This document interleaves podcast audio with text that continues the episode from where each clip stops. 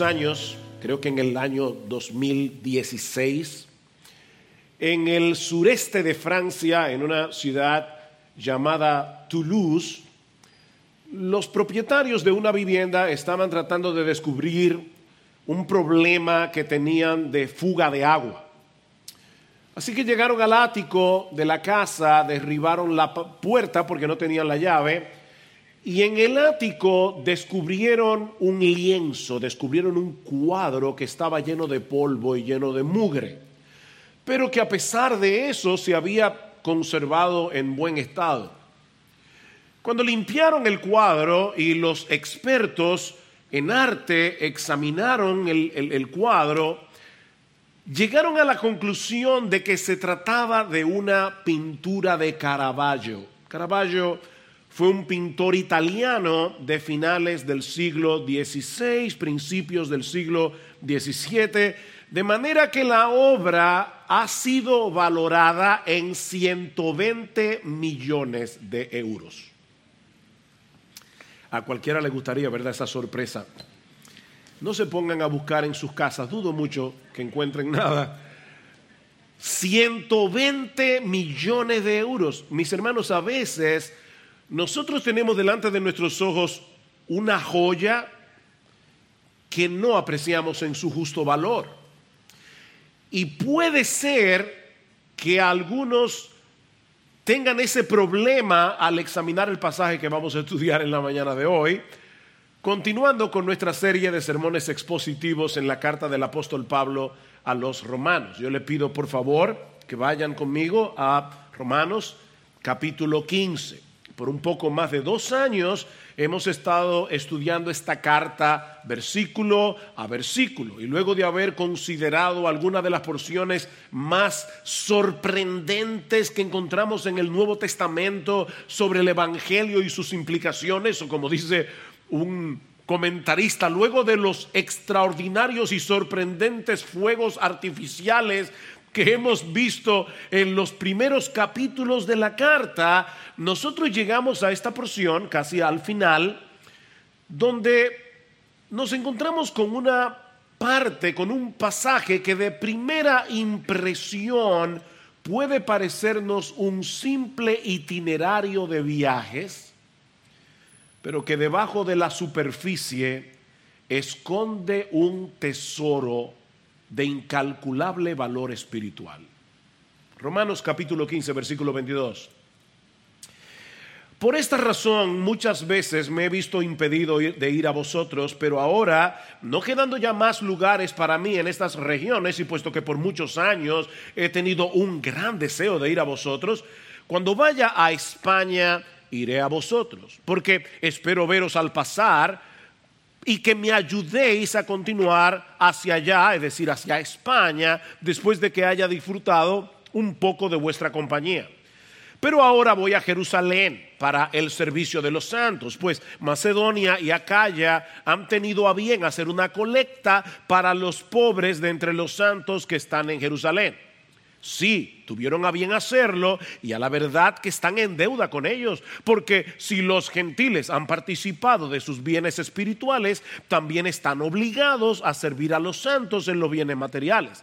Así que cuando haya cumplido esto y les haya entregado esta ofrenda, iré a España llegando de paso a vosotros. Y sé que cuando vaya a vosotros, iré en la plenitud de la bendición de Jesucristo. Pablo está compartiendo aquí su itinerario de viaje con estos creyentes en Roma para que puedan participar de alguna manera con su proyecto misionero de llegar hasta España, que era el borde occidental de las fronteras del imperio romano. Eso es básicamente lo que nosotros tenemos aquí. Pero si miramos el pasaje con más detenimiento, nos vamos a dar cuenta que contiene mucho más de lo que se puede ver en la superficie. Mis hermanos, lo que yo quiero probar en esta mañana es que Pablo está compartiendo este itinerario de viaje inspirado por el Espíritu Santo en esta carta para beneficio y bendición de la iglesia de Jesucristo en todas las épocas y en todo lugar porque detrás de ese itinerario de viajes encontramos un cuadro impresionante de lo que significa vivir impulsados, energizados, movidos por el Evangelio glorioso de nuestro gran Dios y Salvador Jesucristo. Por eso hemos titulado este mensaje Una vida impulsada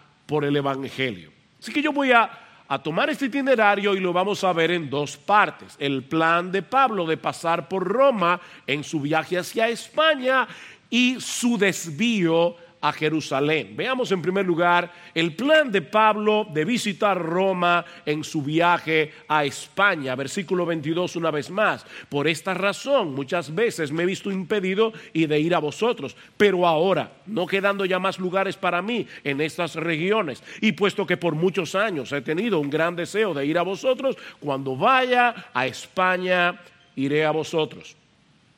Si ustedes recuerdan el capítulo 1 de su carta a los romanos, se van a dar cuenta que Pablo concluye su carta de la misma manera como empezó, manifestando su deseo de ir a Roma. Dicen Romanos en el capítulo 1, versículo 11, y no quiero que ignoréis, hermanos, que con frecuencia he hecho planes para ir a visitaros y hasta ahora me he visto impedido a fin de obtener algún fruto también entre vosotros, así como entre los demás gentiles. Pablo dice, yo he hecho planes, cuando todo estaba prácticamente listo, me he visto impedido de ir a vosotros. Ahora, ¿qué era lo que había impedido esta visita tan anhelada del apóstol Pablo? El capítulo 1 deja la respuesta en suspenso hasta que llegamos al capítulo 15. Y vemos que lo que había impedido que Pablo visitara a estos creyentes en Roma era su estrategia misionera de predicar el Evangelio en aquellos lugares donde Cristo no era conocido. Vean el versículo 20. De esta manera me esforcé en anunciar el Evangelio, no donde Cristo ya era conocido, para no edificar sobre fundamento ajeno por esta razón, versículo 22, muchas veces me he visto impedido de ir a vosotros. Ven, ahí está la razón. Pablo había escogido la parte más difícil y complicada de la obra misionera, establecer iglesias en aquellos lugares donde nunca antes se había predicado el Evangelio. Y él está diciendo aquí, esa es la razón por la que no he podido ir a Roma. Pablo estaba dedicado en cuerpo y alma al cumplimiento de esta misión.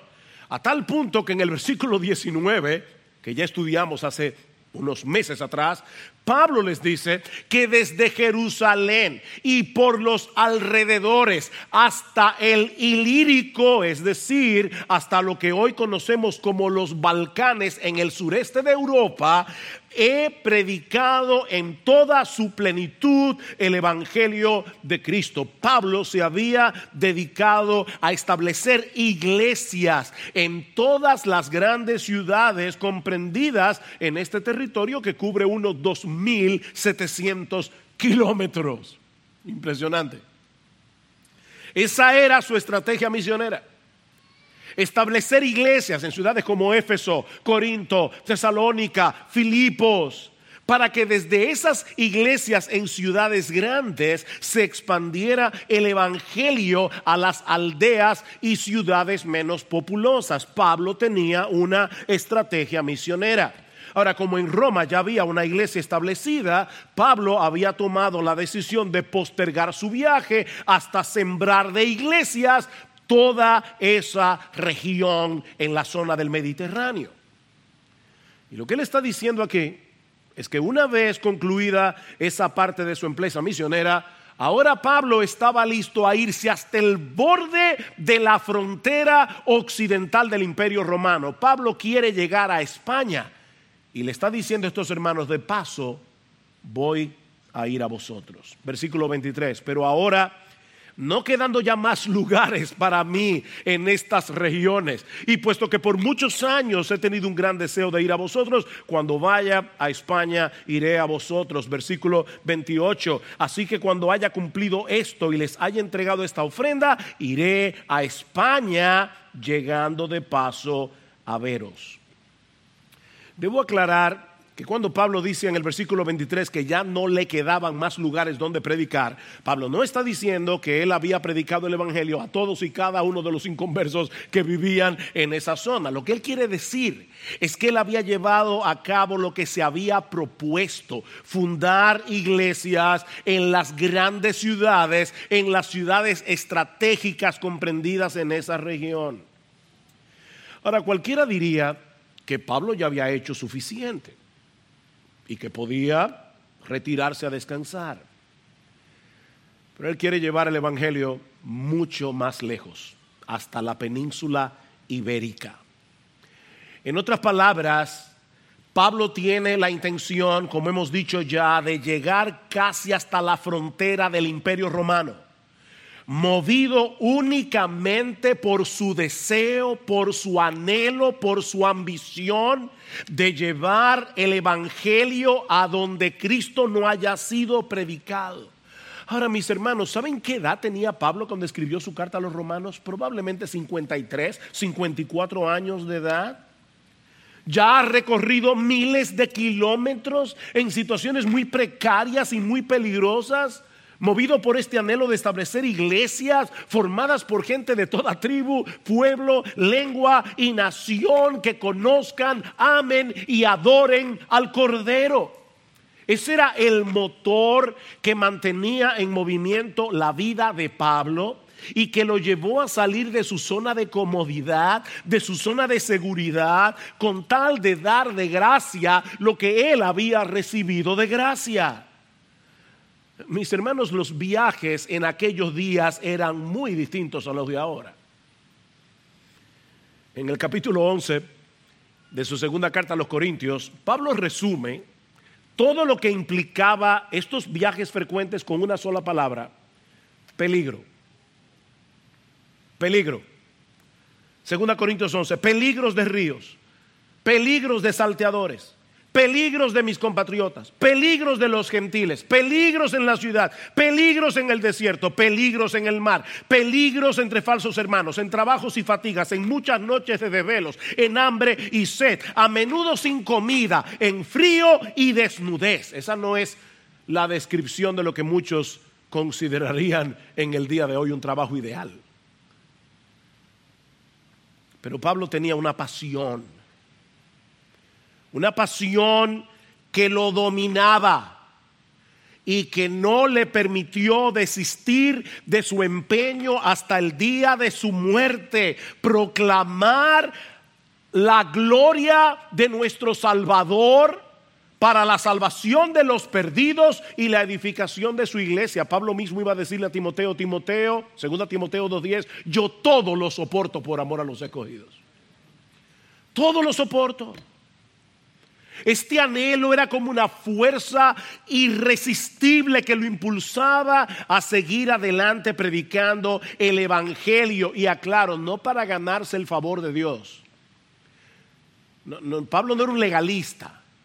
No, no era para ganarse el favor de Dios. Señor, mira todo lo que estoy haciendo por ti. No, sino porque él sabía que había sido inmensamente favorecido por él de pura gracia. Ese era el combustible que mantenía en movimiento su labor misionera. Como escribe él mismo en el capítulo 1 de la carta a los romanos, a griegos y a no griegos, a sabios y a no sabios, yo soy deudor. Pablo, ¿por qué tanto esfuerzo? Porque yo soy un deudor. Pablo se veía a sí mismo como un deudor que quería pagar sus cuentas. Ahora, noten hermanos que Pablo no dice en el versículo 14 que él se veía a sí mismo como un deudor de Dios. No, no, no, Pablo no era un deudor de Dios. No, a griegos y a no griegos, a sabios y a no sabios soy deudor. La gracia es un don que Dios nos da gratuitamente. Pero como bien ha dicho alguien, la gracia no nos hace deudores de Dios, sino de todos aquellos que necesitan la misma gracia que nosotros. Mira mi hermano, cuando tú te ves a ti mismo como un miserable pecador que solo mereces la condenación del infierno y llegas a entender que Dios te miró con ojos de misericordia y que tuvo compasión de ti al precio de la vida de su Hijo, ¿no debería eso moverte a dar de gracia lo que tú recibiste de gracia? ¿O acaso tú piensas que que los otros pecadores no califican para recibir la misma gracia que tú. Es increíble cómo nosotros salimos de un mundo pecador y muchas veces nos sentimos mejores que los inconversos. Nos sentimos orgullosos de lo que somos ahora como cristianos, como si nosotros hubiéramos nacido así toda la vida. Es por gracia, mi hermano, nadie califica. Nadie califica. Mira, mi hermano, si tú te sientes ahora superior a los demás o te guardas esa gracia para ti, sabiendo que hay muchos otros tan necesitados de esa gracia como lo estabas tú cuando estabas perdido en tus delitos y pecados, nosotros tendríamos razones para poner en dudas el hecho de que tú hayas conocido realmente una gracia tan extraordinaria. De manera que es una especie de deuda moral pero es mucho más que eso. Es, mucho más que una deuda moral. Mis hermanos, la gracia de Cristo nos hace deudores, pero no con una deuda de imposición legalista, sino con una deuda de asombro, de gozo y de gratitud. No es tengo que predicar. No, no, no, es que yo, yo, quiero que tú conozcas al bendito, hermoso, glorioso, maravilloso Salvador que yo he conocido. Yo quiero, yo, quiero que tú seas partícipe de la misma bendición de la que Dios me ha hecho partícipe por su pura gracia, solo por su misericordia. Tal vez sea por eso que, que, Pablo no se veía a sí mismo como un super cristiano que estaba haciendo cosas super heroicas para el Señor. No. Pablo se veía como un creyente, igual que tú, igual que yo, que estaba reaccionando a la gracia como todo creyente debería reaccionar. Mm, llama poderosamente la atención la manera tan casual como Pablo menciona su itinerario de viajes. Es, es, casi seguro que Pablo escribió su carta a los romanos estando en Corinto, en la ciudad de Corinto. Así que el plan que Pablo está revelándonos aquí es el siguiente. Desde Corinto, él iría primero a Jerusalén. Recuerdan, yo quiero ir a Roma, pero necesito ir primero a Jerusalén. Así que desde Corinto, él va primero a Jerusalén. Desde Jerusalén va a España. Y en el camino pasa por Roma. Ahora, él lo dice, ¿verdad? Como, este es mi plan. Miren, mis hermanos, si, si Pablo hubiera hecho esos tres viajes en barco, el primer tramo, Corinto, Jerusalén, habrían sido unos 1290 kilómetros, es decir, la distancia que hay entre Santo Domingo y Miami. El segundo tramo, Jerusalén, Roma, habría sido 2410 kilómetros y el tercer tramo, Roma-España, habrían sido unos 1.125 kilómetros, un total de 4.830 kilómetros. Y si alguno de esos tramos hubiera sido por tierra, entonces la distancia habría sido muchísimo mayor. Pero Pablo lo menciona como si estuviera diciendo que quería ir de Santo Domingo a Santiago en, una, en un autobús de la metro. Es sin fanfarria. Miren, yo, yo quiero que ustedes me ayuden a llegar a España, así que déjenme compartirles cuál es mi plan. Nada heroico. Una prueba más de que Pablo se veía a sí mismo como un cristiano común y corriente la vemos en la razón por la que Pablo deseaba ir a Roma. Vean, vean una vez más el versículo 23. Pero ahora, no quedando ya más lugares para mí en estas regiones, y puesto que por muchos años he tenido un gran deseo de ir a vosotros. Pablo tenía años deseando visitar esta iglesia, pero no nos dice por qué. Tenemos que volver al capítulo 1 para entender la razón. Porque anhelo veros, dice en Romanos 1.11, para impartiros algún don espiritual a fin de que seáis confirmados. Pablo anhelaba ir a Roma para bendecir a estos creyentes de Roma. Pero ahora escuchen lo que sigue diciendo Pablo en el versículo 12 del capítulo 1. Es decir, para que no lo malentiendan cuando él dice, yo quiero impartirles algún don espiritual. Y ahora él dice, es decir, para que cuando esté entre vosotros nos confortemos mutuamente, cada uno por la fe del otro, tanto la vuestra como la mía. Ven mis hermanos, Pablo no se veía a sí mismo como un super cristiano que no necesitaba de nada ni de nadie porque Jesucristo me suple directamente todo el combustible espiritual que yo necesito. No, no, Pablo no se veía así. Él anhelaba, llegar a Roma para bendecir a estos creyentes y para ser bendecido por ellos. Por eso dice en el versículo 29, así que cuando vaya a vosotros iré en la plenitud de la bendición de Cristo, pero esa bendición no era unilateral. Él no está diciendo, yo voy a bendecirlos yo, ¿verdad? Con mi super cristianismo, con la plenitud de la bendición de Cristo. No, es que yo quiero que nosotros disfrutemos de esa plenitud de bendición. Esa es la perspectiva que todo creyente debe tener de sí mismo y de su iglesia.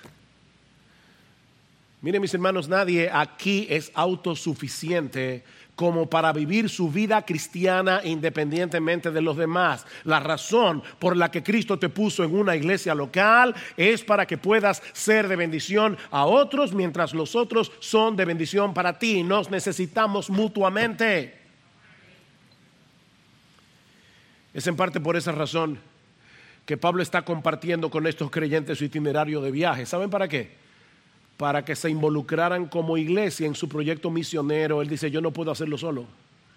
No era el super apóstol Pablo, yo no puedo hacerlo solo. Versículo 24 cuando vaya a España iré a vosotros, porque espero veros al pasar y que me ayudéis a continuar hacia España necesito vuestra ayuda. Y la palabra que se traduce aquí como ayudar era un término técnico que en el primer siglo se usaba para la colaboración misionera de una iglesia, propempo. Él está diciendo, yo necesito vuestra ayuda, yo necesito vuestro sostén económico, necesito vuestras ofrendas, yo no puedo hacer este proyecto solo.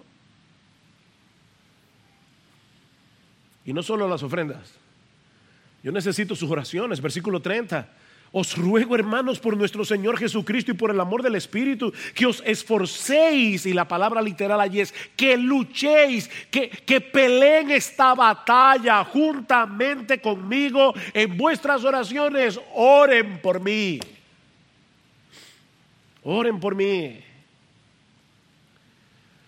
Oh, mis hermanos, ninguna iglesia puede desentenderse de las misiones. Porque todos, todos debemos tener el mismo anhelo que Pablo. ¿No es así? Que Cristo sea conocido, amado, alabado por toda gente de, de toda tribu, pueblo, lengua y nación. Dios no ha llamado a todo el mundo a salir a recorrer miles de kilómetros para llevar el Evangelio, pero Dios nos ha llamado a todos nosotros a ofrendar y orar por los misioneros. O tú sales, o tú ofrendas, o tú oras. Pero el anhelo de tu corazón si tú eres cristiano, si tú has conocido al hermoso Salvador que se revela en el Evangelio, tu anhelo como cristiano es que otros conozcan a Jesús, que otros amen a Jesús, alaben a Jesús. ¿Y sabes qué es lo que produce en nosotros ese anhelo? Esa ambición porque Cristo sea conocido. El hecho de conocer las misericordias de Dios para con nosotros. Recuerden que ese es el punto de partida de la vida cristiana práctica. Romanos 12.1. Ruego por las misericordias de Dios. os ruego por las misericordias de Dios que presentéis vuestras vidas en sacrificio vivo, santo, agradable a Dios. Es, es, el entender, el, meditar, el, el apreciar las misericordias de Dios. Decía el puritano Thomas Watson que Cristo saltó al océano de la ira del Padre para salvar a su esposa de morir ahogada. ¿Tú viste eso? Cristo voluntariamente se hizo hombre para sumergirse en el océano de la ira de su padre para salvar a su esposa, de la que tú y yo pertenecemos, de morir ahogada.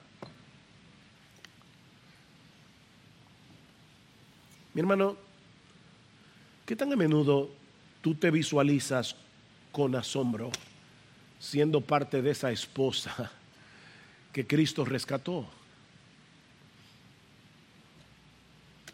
¿Qué, tanto te asombra todavía el amor de Cristo? Hace muchos años entrevistaron a un famoso teólogo alemán, me voy a reservar su nombre porque no estoy de acuerdo con él con muchísimas cosas. Le preguntaron a este hombre, una mente brillante, quizás una de las mentes más brillantes de su época, y le preguntaron, ¿qué es lo más profundo que tú has llegado a entender estudiando la Biblia? Y él respondió con las palabras de un corito. Se lo voy a decir primero en inglés, luego en español. Jesus loves me, this I know. Yo solo sé que Jesús me ama. Yo, no tengo nada más profundo que eso. Cristo me ama y, yo lo sé. Mis hermanos, es, es el amor de Cristo lo que impulsa la vida cristiana. El, el amor de Cristo nos constriñe, el amor de Cristo nos presiona, el amor de Cristo nos empuja considerando esto, que si uno murió por todos, según a los Corintios 5:14, si uno murió por todos, luego todos murieron y por todos murió para que los que viven ya no vivan para sí, sino para aquel que murió y resucitó por ellos. El hombre que escribió esas palabras modeló esas palabras. Oh, mis hermanos, el entendimiento de la gracia recibida nos impulsa a vivir una vida que imparte gracia. La gracia imparte gracia. Eso incluye la predicación del Evangelio a los perdidos, pero incluye mucho más como vemos en la segunda parte de este pasaje. Ya vimos el plan de Pablo de ir a Roma en su viaje a España. Veamos ahora en segundo lugar su desvío hacia Jerusalén, versículo 25. Pero ahora voy a Jerusalén para el servicio de los santos, pues Macedonia y Acaya han tenido a bien hacer una colecta para los pobres de entre los santos que están en Jerusalén. Sí, tuvieron a bien hacerlo y a la verdad que están en deuda con ellos, porque si los gentiles han participado de sus bienes espirituales, también están obligados a servir a los santos en los bienes materiales. Si tomas un mapa del Mediterráneo, te vas a dar cuenta que el itinerario de viajes que Pablo está planteando aquí es bien raro, bien raro. Recuerden que muy probablemente Pablo estaba en Corinto, la ciudad de Corinto, en Grecia, cuando escribe esta carta. Ya les había dicho, déjenme ver cómo se lo coloco, pero Grecia, Israel, España y Roma en medio. Ok, él dice, estoy aquí en Corinto, yo quiero ir a España y de paso voy a veros. Pero hay un problemita, yo necesito primero ir a Jerusalén, al otro extremo, un, un raro. En otras palabras, Pablo les está diciendo, yo quiero tengo años acariciando el deseo de ir a ustedes. Quiero ir a España a predicar el Evangelio. Pero necesito hacer un pequeño desvío de 1290 kilómetros. Si fuera en barco, si fuera a tierra, unos 5 mil. Pequeño desvío. Y todo eso para llevar una ofrenda. Escúchame, Pablo, pero mira, lo que tú haces predicando el Evangelio nadie lo puede hacer, pero enviar la ofrenda, envíasela con cualquiera. Si Pablo estaba tan interesado en la expansión del Evangelio, ¿por qué mete a Jerusalén en su agenda?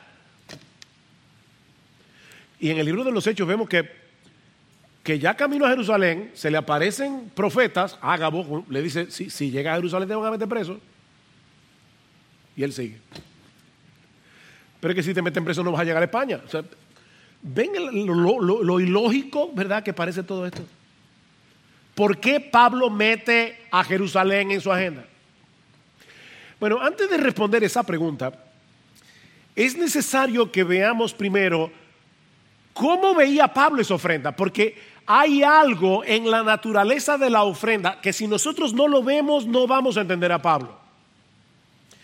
Pablo dice en el versículo 26 que los creyentes de Macedonia y Acaya, en la región de Grecia, en su mayoría gentiles, han tenido a bien, les ha agradado hacer una colecta para los santos de entre, para los pobres, perdón, de entre los santos que están en Jerusalén. Y vuelve y repite la misma idea en el versículo 27. Sí, tuvieron a bien hacerlo.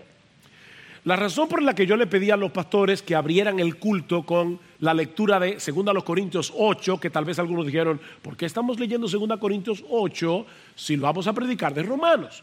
Porque yo quería que ustedes vieran lo que Pablo dice de esa ofrenda, que de paso Pablo dedica dos capítulos en su segunda carta a los Corintios para hablar de esta ofrenda. Y uno dice, ¿por qué esto era tan importante?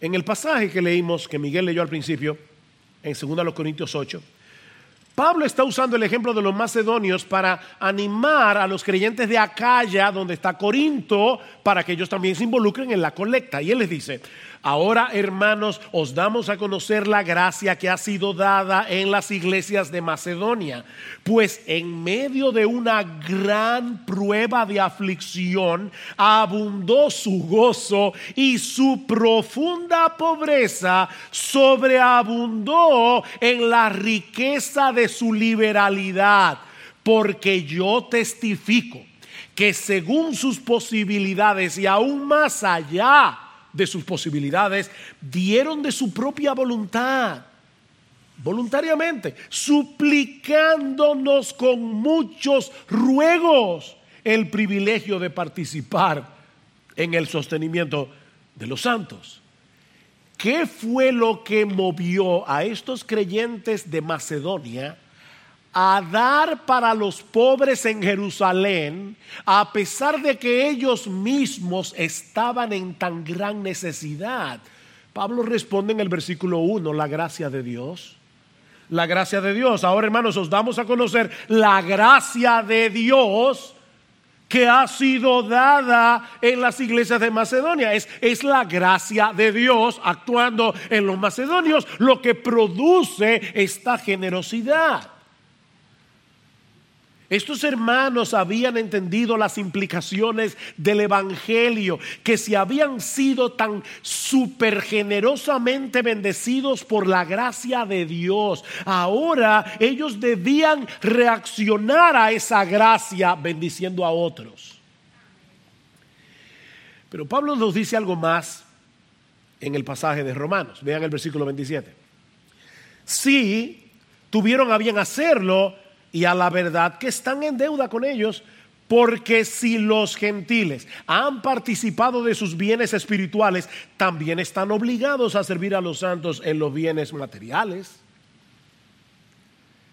Estos creyentes gentiles también llegaron a entender la deuda moral otra vez que ellos tenían con estos creyentes judíos, ya que el Evangelio les había llegado por medio de ellos. E-, ese es el argumento de Pablo en el capítulo 11 de Romanos que estudiamos hace unos meses atrás. Pablo presenta al pueblo de Dios como un gran árbol de olivo en el que nosotros, los creyentes gentiles, fuimos injertados por medio de la fe. Nosotros no pertenecíamos a ese olivo, pero Dios nos injertó en el verdadero olivo. La salvación viene de los judíos, le dice Jesús a la mujer samaritana en Juan 4. Así que estos creyentes de Macedonia entendieron que tenían una deuda moral con estos judíos creyentes que ahora estaban en necesidad, porque fue por medio de Israel que Dios había bendecido a todas las familias de la tierra con el Evangelio, tal como le había prometido a Abraham. Dice en el capítulo 2 de Isaías que el día habría de llegar en que muchas naciones iban a decir, venid, subamos al monte del Señor, a la casa del Dios de Jacob, para que nos enseñe acerca de sus caminos y andemos en sus sendas, porque de Sión saldrá la ley y de Jerusalén la palabra del Señor. ¿Dónde se originó el Evangelio? En Jerusalén. ¿De dónde salió el Evangelio? De Jerusalén. ¿De dónde era Jesús? Un judío descendiente de Abraham según la carne. Volviendo entonces a la pregunta que hicimos hace un momento. ¿Por qué Pablo decidió hacer este desvío tan largo para llevar esta ofrenda? Bueno, la explicación más obvia era el hecho de que Pablo estaba preocupado por los pobres de la iglesia en Jerusalén. Las persecuciones y muchas otras cosas habían traído una gran hambruna. Mis hermanos, Pablo no veía como algo sin importancia bendecir a los pobres, cuidar de los pobres.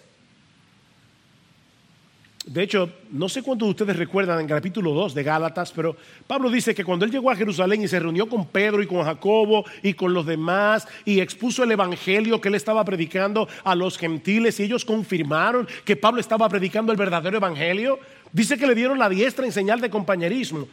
Solo nos dijeron que no nos olvidáramos de los pobres. Lo mismo que yo estaba también deseoso de hacer, dice Pablo. No se olviden de los pobres. De manera que él hizo ese desvío hacia Jerusalén por la importancia que Pablo le daba a los pobres. Oímos aquí en el culto, comienza el año escolar, se necesitan ofrendas y a veces uno piensa, bueno, pero eso, ¿para qué yo voy a donar útiles escolares? Eso, no, no, no, hermanos, hay, hermanos de nuestra iglesia que no pueden comprar lo que sus hijos necesitan para comenzar la escuela. Tal vez a ti no te parezca dramático, pero es una forma en la que nosotros podemos cooperar y ayudar a los pobres. Y cualquiera puede donar cualquier cosa, hasta un lápiz. No, no, no te estamos pidiendo que dones un, camión de, de cuadernos, no. Puede ser una caja de lápices de colores. Pero vamos a algo más dramático. Haití, Haití está allá al lado. Acaba de pasar otro terremoto. Haití es una nación empobrecida. Hermanos, es, eso debe dolernos en el corazón. Cuando tú ves los videos de lo que está sucediendo en Haití, cuando cayó esta lluvia ahora que cayó aquí en nuestro país, yo no pensaba, wow, yo estoy aquí en mi casa de lo más, de lo más tranquilito, arropado con mi sábana, con un techo encima. Pero hermanos, hay, hay, hermanos nuestros en Haití ahora mismo comprados por la sangre del cordero que no tienen un techo encima y cuando llueve tienen problemas. Hay hermanos nuestros que viven en Afganistán, que están sufriendo persecución, que sus vidas están en riesgo. Hermanos, rompe el corazón ver a sus padres entregar a sus niños a los marines para que los salven de los talibanes. Eso debe rompernos el corazón y debe movernos a orar. El Evangelio de la Gracia debe hacernos sensibles a las desgracias de los demás, sobre todo de nuestros hermanos. Pero hay otra razón para este desvío. Hay otra razón implicada en el versículo 28. Así que cuando haya cumplido esto y les haya entregado esta ofrenda, iré a España llegando de paso a veros. Es, hay un problemita aquí, la traducción de este pasaje no es nada fácil, pero lo que Pablo está diciendo literalmente es algo como esto.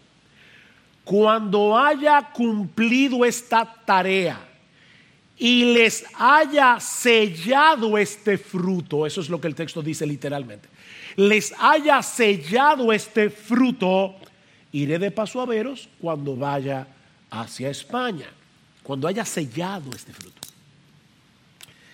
Los sellos eran usados en la antigüedad como una afirmación oficial de autenticidad. Una cosa sellada era auténtica. Esta ofrenda era un fruto, como Pablo lo menciona aquí, que autenticaba la conversión de estos gentiles al Mesías de Israel, algo que aparentemente muchos judíos creyentes de Jerusalén ponían en dudas, tenían dificultades de admitir. Para nosotros es muy difícil entender la dinámica que jugó el Evangelio al producir iglesias donde habían creyentes judíos y gentiles adorando juntos al Dios de Israel. Para nosotros eso es tan común en el día de hoy. En el primer siglo, para algunos judíos, eso era inadmisible. John MacArthur, comentando acerca de este texto, dice, durante este periodo todavía existía una animosidad y desconfianza considerables entre creyentes judíos y gentiles. La ofrenda proveniente de las iglesias, básicamente gentiles, de Macedonia y Acaya, que en su mayor parte también eran pobres, fue un poderoso gesto de amor y reconciliación para los empobrecidos santos que están en Jerusalén.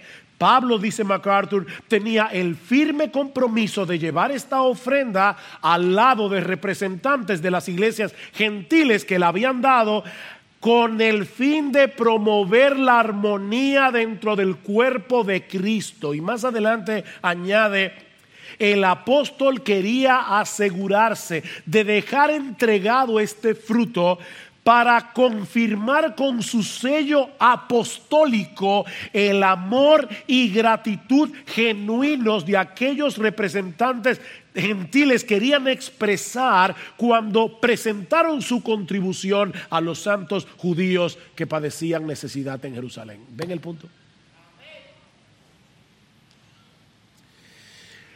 Pablo estaba interesado en que estos creyentes judíos entendieran de una vez por todas que el Evangelio había derribado la pared de separación entre judíos y gentiles, había hecho de ambos un solo cuerpo. Esa es la explicación, si alguno todavía piensa que nos estamos yendo muy lejos, y de hecho la mayoría de los comentaristas piensan esto, pero si alguno piensa que me estoy yendo lejos en la interpretación, escuchen la explicación que Pablo da en 2 Corintios 9.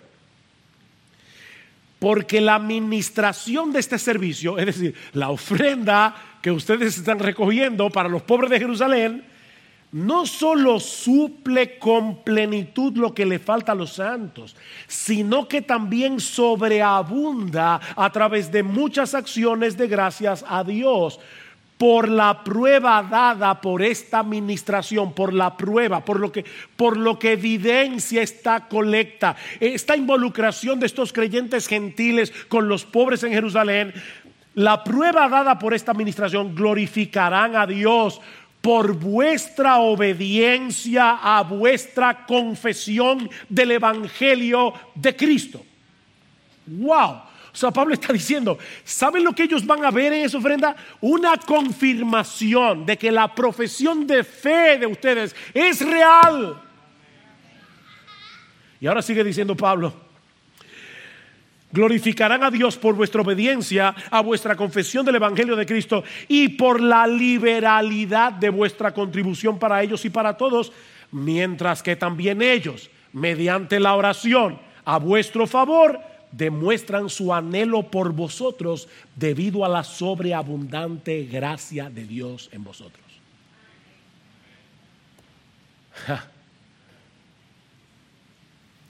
¿Qué visión tenía Pablo?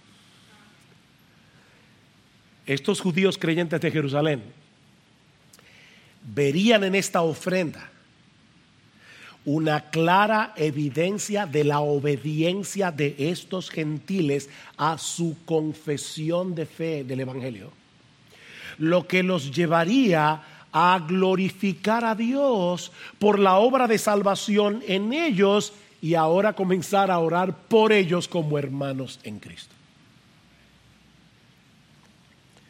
¿Se dan cuenta? Esta ofrenda era mucho más que una ofrenda. Pablo quería así aliviar las necesidades de los pobres en Jerusalén, pero también estaba interesado en la unidad de la iglesia. Esta ofrenda era un fruto, como dice Pablo, que autenticaba la fe de estos gentiles en el Evangelio. Mis hermanos, la generosidad con la que ofrendamos para las necesidades de otros es una evidencia de que de verdad hemos creído en Jesús. E, e, estos creyentes le rogaban a Pablo y Pablo probablemente le decía, pero es que ustedes están en necesidad. No, Pablo, por favor. Por favor, Pablo, nosotros queremos ofrendar. Nosotros queremos mostrarles nuestro amor a estos hermanos judíos. Por favor, no nos los impidas. Una vida impulsada por el Evangelio no solo está preocupada por llevar el mensaje de salvación a los perdidos, sino también por servir a nuestros hermanos en Cristo. Cada uno con los dones, las oportunidades, los recursos que Dios ha dado a cada uno. Pero todos podemos servir. Todos podemos amar. Todos podemos preocuparnos. Eso es lo que produce el Evangelio. Mis hermanos, ¿qué aprendemos de este pasaje? Muy simple. Que nuestra fructificación, nuestro crecimiento, nuestra santificación es directamente proporcional al sentido de asombro, al sentido de gratitud, al gozo de saber que fuimos salvados solo por gracia, solo por Cristo, solo por medio de la fe. Esa es nuestra gasolina, el Evangelio. Podemos leer la vida de Pablo y decir, wow, wow, no, no, no, quítase wow, ese wow, resérvaselo a Jesús. Pablo vivió como vivió no porque era un super cristiano, sino porque ese sentido de asombro y de gratitud lo persiguió toda su vida. Yo era un perseguidor, yo soy un abortivo. Eso fue lo que lo movió a recorrer miles de kilómetros por mar y tierra para llevar el Evangelio donde Cristo no era conocido. Eso fue lo que lo movió a este pequeño desvío hacia Jerusalén para llevar esta ofrenda. Lo mismo que movió a esos creyentes gentiles a dar de sus bienes en medio de su profunda pobreza para aliviar las necesidades económicas de sus hermanos judíos. Fue el Evangelio, todo el tiempo el Evangelio, el Evangelio, el Evangelio. Vidas impulsadas por el Evangelio. Mis hermanos, es el Evangelio lo que mantiene en movimiento la vida cristiana, es el Evangelio. Eso es lo que nos lleva a salir de nuestra zona de comodidad, a nuestra zona de seguridad para dar de gracia lo que nosotros hemos recibido de gracia. Dios sabe que mi propósito en esta mañana no es aplastarlos con el ejemplo de Pablo y de los macedonios. Miren lo que ellos hicieron. Por amor a Cristo, arrepiéntete por lo poco que estás haciendo tú. No. Dios sabe que no. No, mi propósito es que volvamos a considerar la extravagante generosidad, bondad, misericordia, gracia de Dios para con nosotros los creyentes, de modo que podamos ser impulsados por el Evangelio a levantarnos cada mañana con el propósito de mostrar de alguna manera, de alguna manera, grande o pequeña, que nosotros somos recipientes de las misericordias de Dios. Te levanta por la mañana, el Evangelio, el Evangelio, el Evangelio.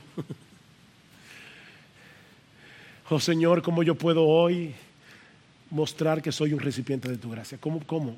A mi esposa, que está al lado mío, no, no, no tiene que recorrer 1290 kilómetros. La mujer tuya duerme contigo. Señor, ¿cómo yo puedo mostrarle tu gracia hoy a mi esposa? ¿Cómo yo puedo mostrarle tu gracia a mis hijos? Hijos, ¿cómo yo, cómo yo puedo mostrarle tu gracia a mis padres?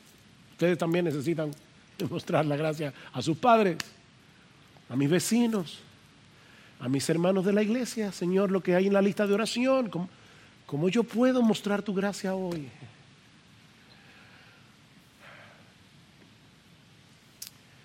Oh, mis queridos hermanos, meditemos en este precioso evangelio día y noche. Oh, que, que el Señor nos dé una fresca visión del Evangelio de la gloria de Jesús, como si nos estuviéramos enterando ahora mismo de lo mismo que escuchamos quizás hace años atrás, pero que ya lo damos por sentado. No, nunca des por sentado el Evangelio. Nunca des por sentado el Evangelio. Es el amor de Cristo lo que nos constriñe, lo que nos mueve. Pensando esto, considerando esto, que si uno murió por todos, todos hemos muerto, por todos murió para que los que viven ya no vivan para sí, ya, ya no más, sino para aquel que murió y resucitó por ellos. Y mi amigo, si tú estás aquí sin Cristo, piensa en esto. ¿Por qué Pablo recorrió miles y miles y miles de kilómetros para llevar el Evangelio? ¿Por qué poner en riesgo su vida? ¿Por qué salir de su zona de comodidad para predicar donde Cristo no era conocido? ¿Sabes por qué? Porque mi amigo, si tú mueres sin Cristo, vas directo a una condenación eterna en las llamas del infierno. Estarás pagando por tus pecados por los siglos de los siglos. El infierno es real. Es tan real que el Hijo de Dios tuvo que morir en una cruz para que no vayamos allí. Y no hay otro camino, mi amigo. Cristo dijo, yo soy el camino, la verdad y la vida. Nadie viene al Padre sino por mí. No hay otro nombre bajo el cielo dado a los hombres en el que podamos ser salvos. Pero mi amigo, Dios te trajo aquí hoy para que escuches otra vez las benditas buenas noticias del Evangelio. ¿Sabes para qué? Para que reacciones, para que vengas a Cristo en arrepentimiento y fe, porque la puerta de la salvación sigue abierta de par en par para todo aquel que cree. Oh, ven a Cristo. Y ven ahora que Dios tenga misericordia. Que Dios reparta abundantemente hoy salvación. Oh, que la gracia de Dios se derrame como una lluvia sobre esta iglesia en este día.